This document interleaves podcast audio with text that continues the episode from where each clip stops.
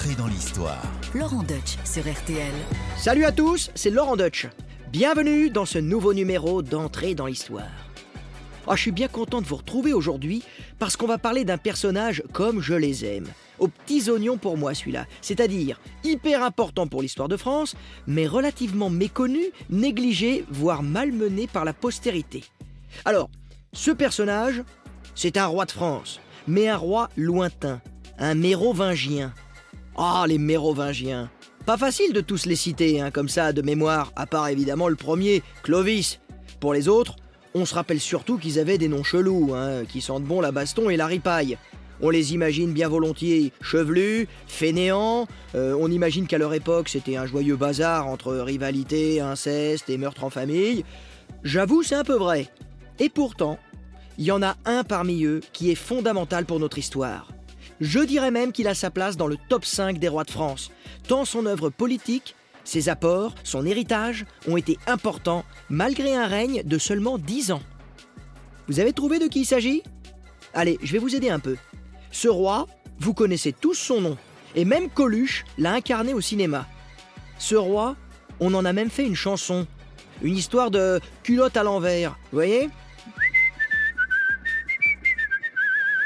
Et bien sûr, c'est de Dagobert dont il s'agit, le bon roi Dagobert. C'est quand même dingue, non hein, Que cette petite chanson écrase dans les mémoires un règne pourtant si riche et si déterminant. Tiens d'ailleurs, on y reviendra sur cette euh, culotte à l'envers, et vous allez être surpris.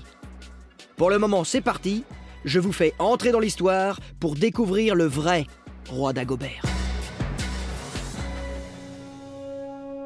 Dagobert. Rien que le nom, c'est un poème. Dans la langue des Francs, ça signifiait quelque chose comme euh, bonheur du jour. En fait, c'était Obert, bonheur en vieux francique, et Dag, le jour, hein, le tag allemand. En tout cas, pour Dagobert, c'est pas vraiment le bonheur lorsqu'il naît au début du 7e siècle, vers l'an 604. On est en plein milieu de la dynastie mérovingienne. Et ces rois mérovingiens, ils ont la fâcheuse manie de s'entre-déchirer et de s'étriper pour un oui ou pour un non. À sa naissance, le royaume se remet à peine d'un incroyable conflit entre deux héritiers et leurs épouses respectives, qui a vrillé en une guerre civile qui a duré 45 ans. Bon, l'affaire est un peu technique, et les protagonistes ont un peu tous des noms à la con, donc c'est un petit peu chaud pour suivre, je vous préviens, mais accrochez-vous parce que c'est passionnant. À la mort du fils de Clovis, Clotaire, le royaume des Francs, qui était encore uni, se divise entre ses quatre fils, Caribert reçoit en gros l'Aquitaine, Gontran la Bourgogne, Sigebert les terres de l'Est, l'Austrasie, et Chilpéric les terres du Nord-Ouest, la Neustrie. Là, on pourrait se dire, oh bah c'est sympa, ils vont gérer l'héritage tous ensemble. Ça va être cool, quoi, en famille. Pour Noël, on ira coucher les uns, un coucher les autres. Euh, on va s'inviter pour les vacances, euh, du style, euh, oh bah moi j'irais bien faire du surf cet été. On n'a qu'à aller chez Tonton Caribert à la Cano. D'accord, mais alors pour Noël, on va tous skier chez Tonton Gontran à la Clusa. Hein, on imagine tous la famille idéale, la famille ricorée au petit déjeuner. Mais au final, pas du tout. Ils vont tous s'entretuer pour agrandir leur territoire. Et pas que les maris, hein. Les reines aussi, elles étaient farouches. Sur les quatre frères, deux avaient épousé deux sœurs. On peut penser que ça garantit la cohésion familiale. Le problème, c'est que l'une des deux est assassinée par la maîtresse de Chilpéric, une certaine Frédégonde, qui va devenir par la suite sa femme légitime. Alors imaginez du coup l'ambiance entre les belles-sœurs. Frédégonde et l'autre qui s'appelle Bruno. Retenez bien ce nom-là. Cette dernière supplie évidemment son mari de venger l'honneur de sa sœur et d'attaquer le royaume de Chilpéric et de sa nouvelle garce de femme. La guerre éclate donc entre les deux frères et leurs royaumes respectifs. Sigebert, le mari de Bruno, prend l'avantage. Mais il n'a pas le temps de savourer sa victoire, car il est sauvagement assassiné à Vitry-en-Artois, sur ordre de qui Devinez? Frédégonde, encore elle. Donc, je récapitule, notre bonne Frédégonde, elle a déjà tué le mari et la sœur de Bruno. Un joli doublé gagnant. En plus, cette pauvre Bruno est faite prisonnière à Rouen. Bon, dans son malheur, elle retrouve malgré tout l'amour. Bon, c'est avec son neveu, mais passons. Et là, je vous le donne en mille, quelques années après, ce nouveau mari est encore une fois assassiné à son tour par Frédégonde. Là, ce coup-là, on a le tiercé dans l'ordre et tue tout le monde. Notre pauvre Brunehaut rejoint alors son fils à Metz, qui entre-temps est devenu à son tour roi d'Austrasie. Mais là, les grands du royaume d'Austrasie vont pas lui faire un super accueil. Ils se méfient de cette ambitieuse intrigante. Éloigne-toi de nous, femme. Maintenant, c'est ton fils qui règne. Éloigne-toi pour que les sabots de nos chevaux ne t'écrasent pas sur leur passage, lui lance-t-on, selon le chroniqueur de l'époque, Grégoire de Tours. Mais Brunehaut s'impose et elle va régner ensuite d'une main de fer comme régente du royaume pendant 40 ans. Elle finira par être renversée par les puissants de son royaume d'Austrasie, fatigués de sa mamie sur les affaires. Avec l'aide du royaume voisin et ennemi, celui de la Neustrie, ils parviennent à la capturer. Alors, on lui réserve un supplice sacrément gratiné. Torturée pendant trois jours, elle est ensuite exposée nue entre les bosses d'un chameau pour l'humilier devant des soldats hilars. Ah oui, un chameau, vous avez bien entendu, à l'époque c'était l'humiliation absolue d'être trimballé sur un chameau. Pour finir, on l'attache par les cheveux, un bras et une jambe à la queue d'un cheval indompté, le reste du corps traînant le long des pattes arrière. Le cheval part ensuite au galop. Je vous laisse imaginer la suite. Son corps est brisé et ensuite brûlé.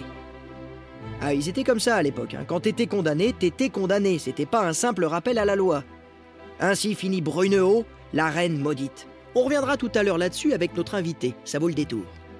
Si je vous raconte tout ça, c'est non seulement parce que cette histoire c'est une histoire de dingue, mais surtout parce que ça explique un peu mieux le contexte explosif de l'époque, qui précède la naissance de Dagobert.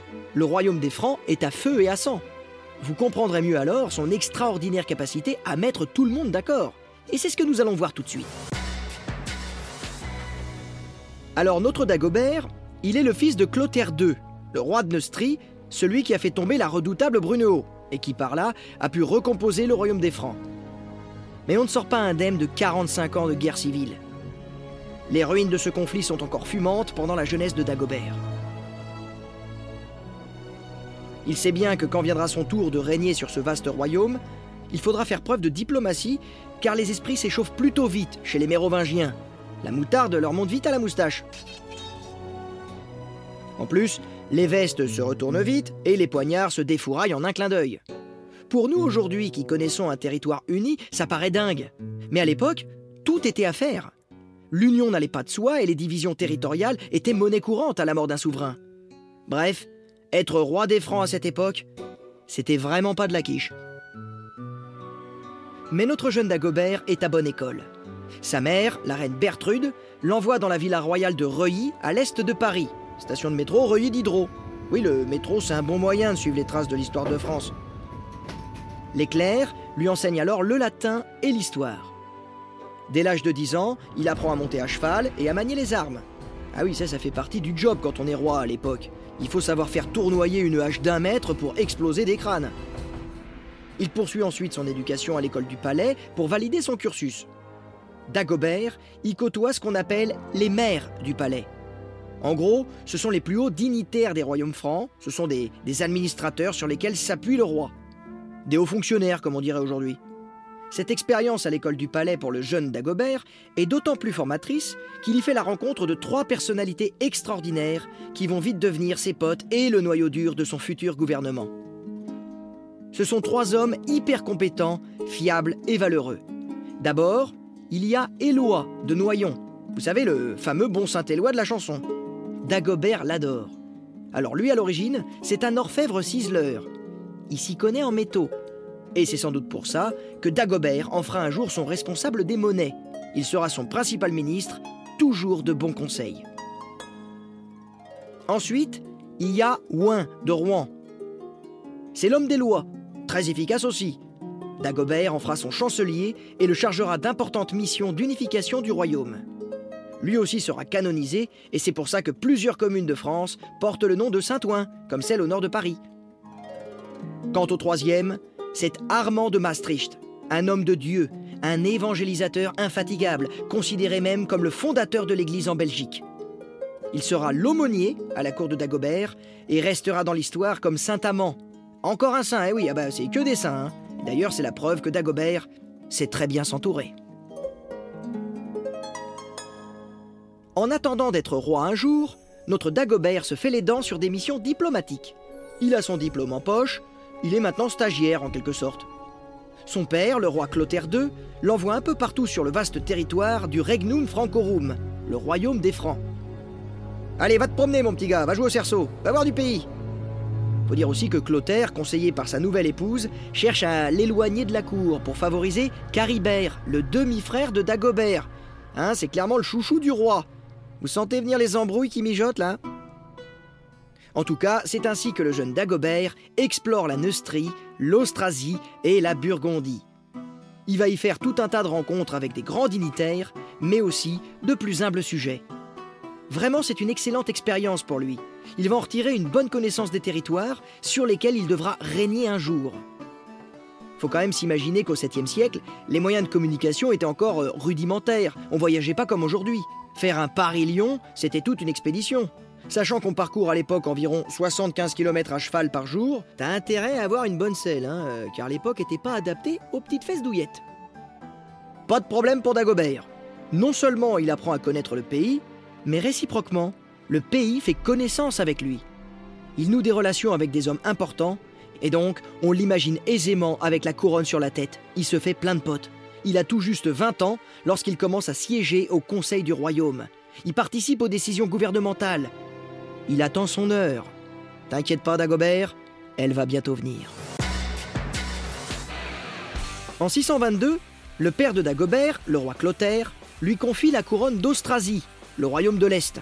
Mais il le place sous la tutelle de l'évêque de Metz, Arnoul, et d'un certain Pépin de Landen, le maire du palais d'Austrasie justement. Alors Pépin de Landen, retenez bien ce nom-là, car c'est de lui que descendent les Carolingiens. Oui, c'est l'aïeul d'un certain Pépin le Bref et d'un certain Charlemagne. Mais revenons-en à notre Dagobert, roi d'Austrasie. Au début, il va se consacrer beaucoup à l'amélioration du système judiciaire. Il existe alors une loi germanique, le Vergeld, littéralement prix de l'homme, en vertu de laquelle une somme d'argent est exigée en réparation à une personne coupable d'un meurtre ou d'un autre crime grave. Par exemple, je tue ton frère, je te donne un peu d'oseille, et voilà, tu renonces à te venger et on reste bon copain, d'accord? Sauf qu'évidemment, dans la pratique, ça, ça marche pas. Tout le monde finit par s'entretuer. Du coup, Dagobert va chercher à mettre l'autorité royale au centre du système juridique afin de mettre de l'ordre dans les coutumes et clarifier les relations hiérarchiques. Il va donc mettre en place des leudes, des nobles fidèles. En fait, c'est le début du système féodal. Je me soumets à toi, mais en échange, tu me protèges. Ça fonctionne plutôt bien, car ce système va perdurer un millénaire. En fait, c'est avec Dagobert que l'on entre de plein pied dans ce qu'on appellera plus tard le Moyen Âge. D'ailleurs, Dagobert s'intéresse tant aux questions judiciaires qu'il cherche à rendre la justice partout, lui-même, là où il se trouve. Et en cela, il est aussi un peu le précurseur de Saint Louis. Vous savez, la fameuse image de Saint Louis qui rend la justice sous un chêne, vous voyez? Pendant toutes ces années de règne en Austrasie, Dagobert a passé son temps à régler des conflits, soit par les armes, mais surtout par la négociation. Il pacifie les frontières orientales, menacées par les Saxons, les Thuringiens, les Alamans et autres Bavarois. Il est présent sur les batailles et participe même à certains combats. En même temps, il limite les prétentions des grands aristocrates. Il favorise l'ascension des magistrats intègres. Il assainit la nomination des évêques. Il réforme le domaine fiscal. Bref, il prend le taureau par les cornes et ne recule devant aucune difficulté. Là, vous commencez à comprendre pourquoi on entre dans l'histoire à ses côtés. Hein. C'était un costaud, le mec. Mais au fait, à quoi il ressemble le bon roi d'Agobert? Ah oui, physiquement, il n'y a pas de photo, hein, il n'y a pas de portrait. La seule chose que l'on sait, c'est qu'il a les cheveux longs. Ah oui, là, les Mérovingiens, ils sont connus comme les rois chevelus. Parce qu'on associe alors une longue chevelure à la puissance. C'est sans doute en référence à la figure biblique de Samson, doté d'une force extraordinaire liée à la longueur de ses cheveux. Ça, c'est ce que nous disent les Saintes Écritures. Donc les belles crinières sont à la mode. Eh oui, à l'époque, de beaux cheveux, ça pète plus que les pecs. En parlant de pectoraux, Dagobert est sans doute aussi un homme assez robuste. Hein. En considérant ses nombreux voyages et son énergie déployée dans tous les domaines, il devait avoir un sacré physique. On sait aussi que c'est un bon vivant. Il a eu d'innombrables concubines et pas moins de cinq épouses légitimes. Dans l'ordre du quintet, Gomatrude, Nantilde, Ragnetrude, Vulfégonde, Berthilde. Vous marrez pas, hein C'est peut-être le nom de vos petites filles, ça. C'est des noms qui vont revenir à la mode un jour. En tout cas, Dagobert est probablement un roi un peu paillard, une sorte d'Henri IV en version mérovingienne, à la fois soucieux du bien public, de la paix, mais qui crache pas sur la gaudriole. Délité quenouille et quenouillette, allumez chandelette. En gros, désape-toi.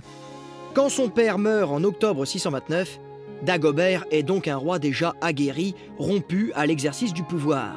Il est prêt à régner sur l'immense royaume des Francs que l'on peut déjà commencer à appeler la Francie et qui deviendra un jour la France. Aussitôt, Dagobert impose son autorité sur la Neustrie, que son père avait donnée à son demi-frère Caribert, vous rappelez le chouchou là, ce malgré des compétences très limitées. Donc du coup, Dagobert va l'envoyer paître en Aquitaine, où il mourra à peine trois ans plus tard. Le nouveau roi s'installe à Paris et en fait sa capitale, comme son père et comme Clovis avant lui. Ses domaines favoris sont Creil, Clichy, Épinay ou Reuilly. La région est alors en plein essor, car Dagobert mène une politique économique florissante avec ses grands ministres, Éloi, Ouin et Amand, notre fameux trio magique. En particulier et surtout hein, la médaille d'or pour l'infatigable Éloi, qui fait du réseau des évêques et des monastères un outil précieux. Et oui, ce milieu du 7e siècle, c'est pas encore le temps des cathédrales, mais c'est le temps des monastères. L'incontournable règle dite de Saint Benoît, qui définit les règles de la vie monacale, a fait son chemin. Les monastères poussent comme des champignons. C'est l'émergence d'un modèle de chrétienté occidentale qui allait perdurer pendant un millénaire. Avec ces monastères qui diffusent et abritent les reliques, les pèlerinages se généralisent et c'est toute une économie qui se développe. Et il y a un lieu de pèlerinage que Dagobert va considérablement favoriser, c'est la basilique de Saint-Denis, lieu considéré comme le plus sacré de l'histoire de France des origines. Car il rend hommage à Denis, le premier évêque de Paris martyrisé par les Romains au cours de sa mission d'évangélisation. Selon la légende, il aurait été décapité avec ses compagnons du côté de Montmartre. D'ailleurs, voilà pourquoi aujourd'hui la rue qui mène à la butte Montmartre s'appelle la rue des Martyrs. C'est en référence à nos martyrs, Denis et ses copains. Alors toujours selon la légende, le saint se serait relevé, aurait ramassé sa tête et aurait marché jusqu'au lieu de sa sépulture, dans cette ville qui porte aujourd'hui son nom, Saint-Denis. L'importance de ce saint martyr est telle que Dagobert fera édifier une basilique en son honneur à l'endroit précis de sa sépulture. Bien sûr, à l'époque mérovingienne, elle ressemble pas à l'édifice gothique que nous pouvons admirer aujourd'hui. Mais elle devient déjà une abbaye royale, dont Dagobert est le protecteur. C'est lui qui va lui donner une impulsion extraordinaire, grâce au prestige du saint et grâce aux foires qu'il va développer dans la ville. Les pèlerins affluent, les commerçants aussi. On a aussi deux légendes qui illustrent bien ce, ce lien si fort entre Dagobert et Saint-Denis dès sa jeunesse. La première nous raconte que lors d'une partie de chasse, près de Paris, Dagobert poursuivit un cerf avec ses chiens. L'animal traqué trouva refuge dans une chapelle dédiée à Saint-Denis. Ses chiens se seraient arrêtés net devant la porte, n'osant pas pénétrer dans le lieu sacré. Une autre légende nous dit plus tard que Dagobert, à cause d'une querelle avec l'un des fidèles de son père, se serait senti en danger de mort. Il serait revenu dans cette même chapelle où il se serait assoupi. Saint-Denis lui serait alors apparu pour lui proposer sa protection s'il s'engageait à honorer sa mémoire.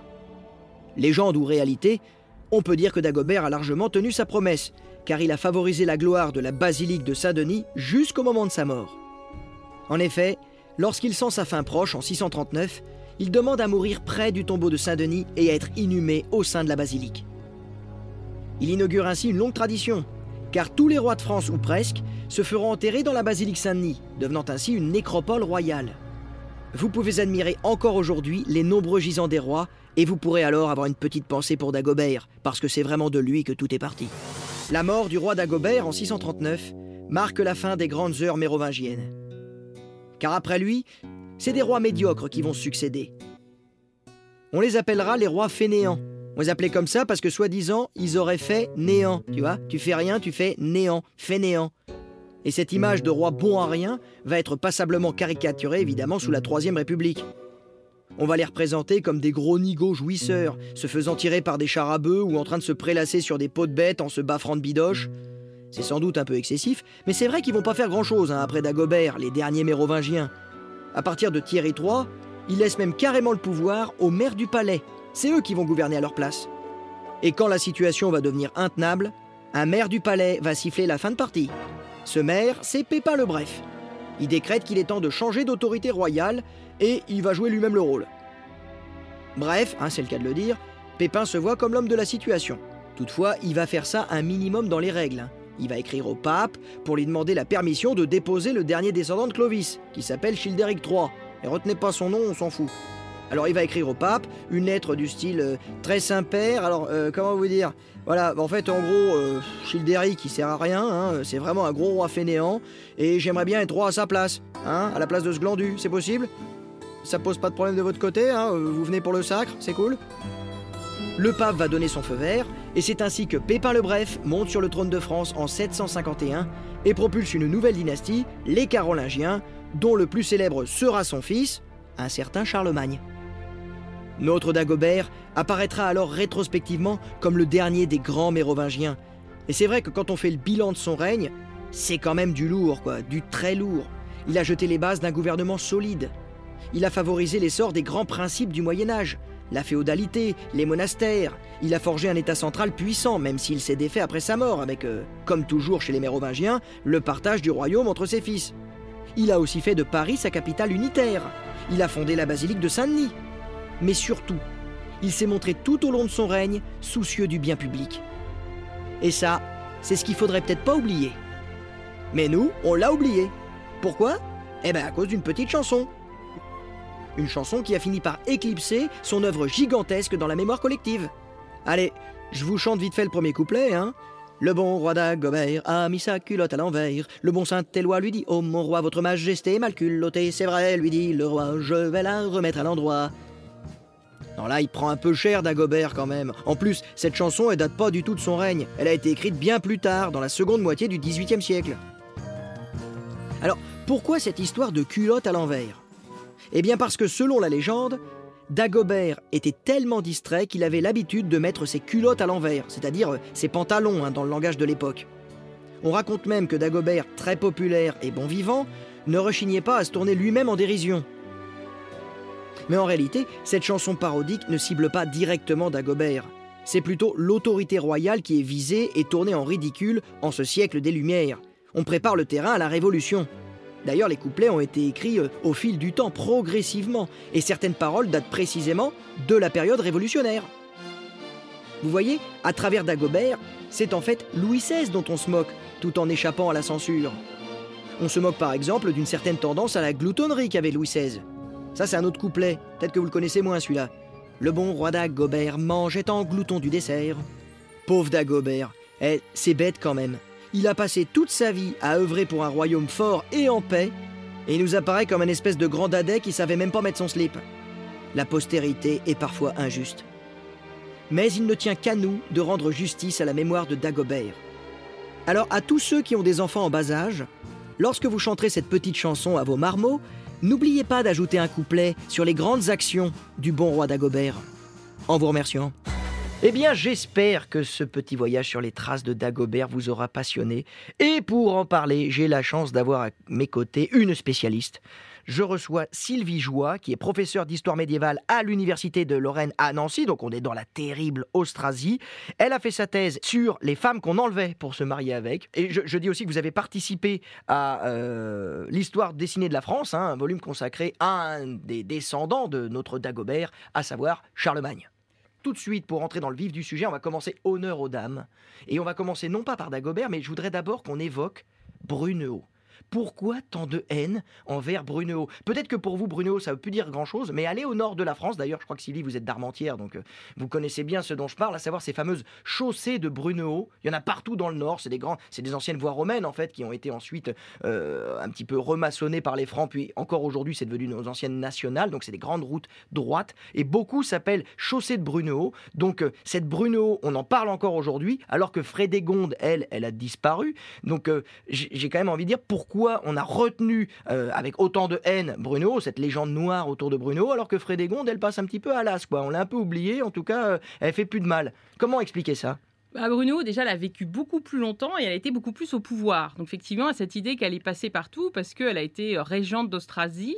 Et Frédégonde est accusée et sans doute, elle a participé à la disparition d'autres reines, euh, de ses beaux-fils, pour faire chemin un petit peu à ses propres enfants.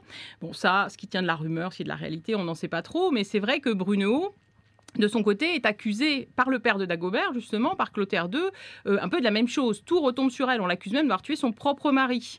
Et donc, euh, c'est aussi cette image-là, après, qui va être renforcée, parce que finalement, Peut-être qu'elle n'a pas fait autant de choses que Frédégonde, on a du mal à le savoir, honnêtement. Euh, mais ce qui est sûr, c'est qu'elle a exercé le pouvoir et du coup, justement, les Pipinides, ils trouvaient que c'était un peu trop, quoi, cette bonne femme qui, euh, qui leur imposait comme ça des choses, des impôts, dirigeait les choses. Ça leur allait pas du tout et la légende noire, elle s'est faite à partir de ça les Pipinides, qui sont ces fameux maires du palais. Hein. Il y a eu Pépin de Landenne, Pépin de Herstal, puis Pépin le Bref. C'est ceux qui finalement dirigeaient le pays quand nos rois mérovingiens étaient trop petits, tellement ils se tuaient tôt et disparaissaient tôt. Les, les, petits mérovingiens étaient trop, trop faibles pour régner, donc il y avait une espèce de calife, une espèce d'Isnogoud, les maires du palais, qui avaient la fonction putative de roi. Et d'ailleurs, ils vont prendre le pouvoir avec Pépin le Bref. Et alors, cette histoire de chameau, ça c'est quand même assez drôle, c'est que quand même, donc on va la, on va la trimballer sur un chameau, et c'est humiliant pour l'époque. Mais euh, on est euh, au 7e siècle. Alors des chameaux euh, en Francie, euh, pour moi, c'est quelque chose d'assez incongru. Il y avait des chameaux en Francie à cette époque. Ils venaient pour, transporter, transporter par le commerce. Euh, euh, ils, sont, ils sont arrivés, il y en avait un petit peu et qui étaient, qui étaient utilisés. Hein. Bon, les transports pour le commerce, c'est beaucoup par voie d'eau, mais il y a quand même ces, ces chameaux qui vont être en partie utilisés, qu'on trouve un petit peu en Aquitaine. Et puis, il y a cette image du chameau un peu double, hein, l'ascète qui se retire dans le désert pour prier, qui met de, la peau de, de chameau pour montrer son indignité, son humilité. Et puis de l'autre côté, sont aussi des animaux euh, étrangers, étranges, peuvent justement euh, être voisins et dans lesquels le diable pourrait s'incarner, et donc qui sont aussi euh, des, des vecteurs d'humiliation, puis un moyen de, de, bien montrer la personne, hein, parce qu'on la balade toute nue sur son chameau. Hum, alors, je tiens donc à rappeler que si on vous offre un chameau, c'est peut-être pas forcément un cadeau sympa. Méfiez-vous de celui qui vous offre un chameau. ceux d'Agobert, qui est quand même un des rois les mérovingiens les, les, les, plus importants, les plus puissants, qui a réussi à réunifier le royaume, passe pour être euh, un clown qui met sa culotte à l'envers aujourd'hui, euh, un pitre, un, paillard. Euh, alors pourquoi on a, on a démoli cet héritage? Pourquoi Dagobert est celui qui passe vraiment pour un bouffon dans la cour de récré aujourd'hui? Alors, il y a plusieurs euh, éléments. Il y a les Pipinides, donc cette famille qui, euh, euh, dans la Belgique actuelle, hein, Landen, Herstal sont des petits villages actuellement hein, en Belgique, donc dans la région de Liège, sont les personnages qui sont devenus forts localement et qui ont pris de plus en plus de force pendant les guerres civiles où Bruno était régente. Et du coup, il voudrait être assez autonome. Et Dagobert, qui est un roi fort, hein, comme vous l'avez dit justement, est un roi qui va s'opposer à eux, qui va essayer de les mater, de leur euh, un certain nombre de fonctions.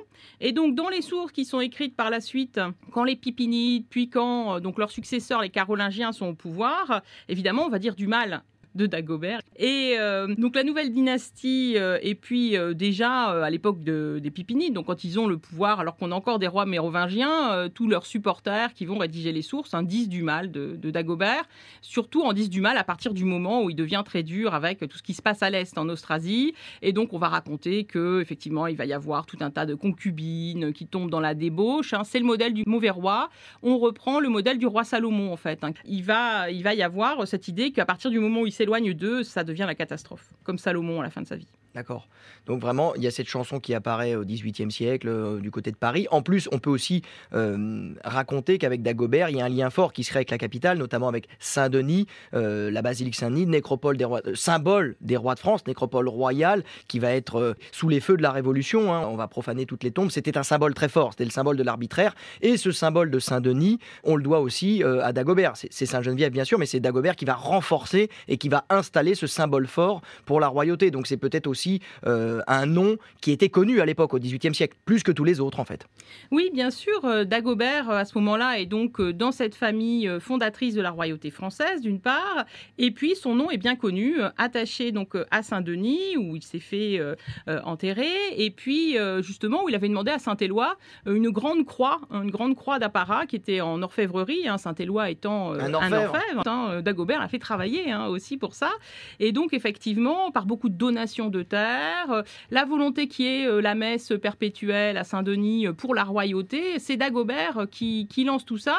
Donc évidemment, son nom, son nom est bien connu. Il donne une série de privilèges, d'avantages aussi qui vont être fondateurs pour la foire du Landy, donc dans, dans la région de Saint-Denis. Au niveau du Stade de France, là où on a gagné la Coupe du Monde, les enfants. donc son nom circule toujours. Hein. Il est rattaché à, à ces régions-là, donc d'une façon assez populaire. Donc c'est un personnage qu'on peut récupérer facilement comme représentant de la royauté, personnage un peu débonnaire sur qui on va pouvoir broder comme ça. Ah d'accord, voilà, Dagobert il en a trop fait, du coup sa légende elle, elle, elle, elle le poursuit, alors que s'il avait rien fait comme Thierry III, comme Clotaire II ou comme Chilpéric, eh ben on n'en parlerait plus, il serait tranquille dans sa tombe aujourd'hui.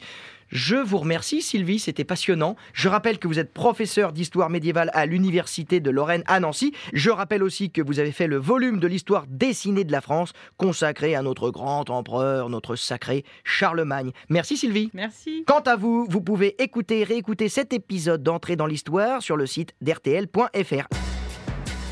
Laurent Deutsch sur RTL, entrée dans l'histoire.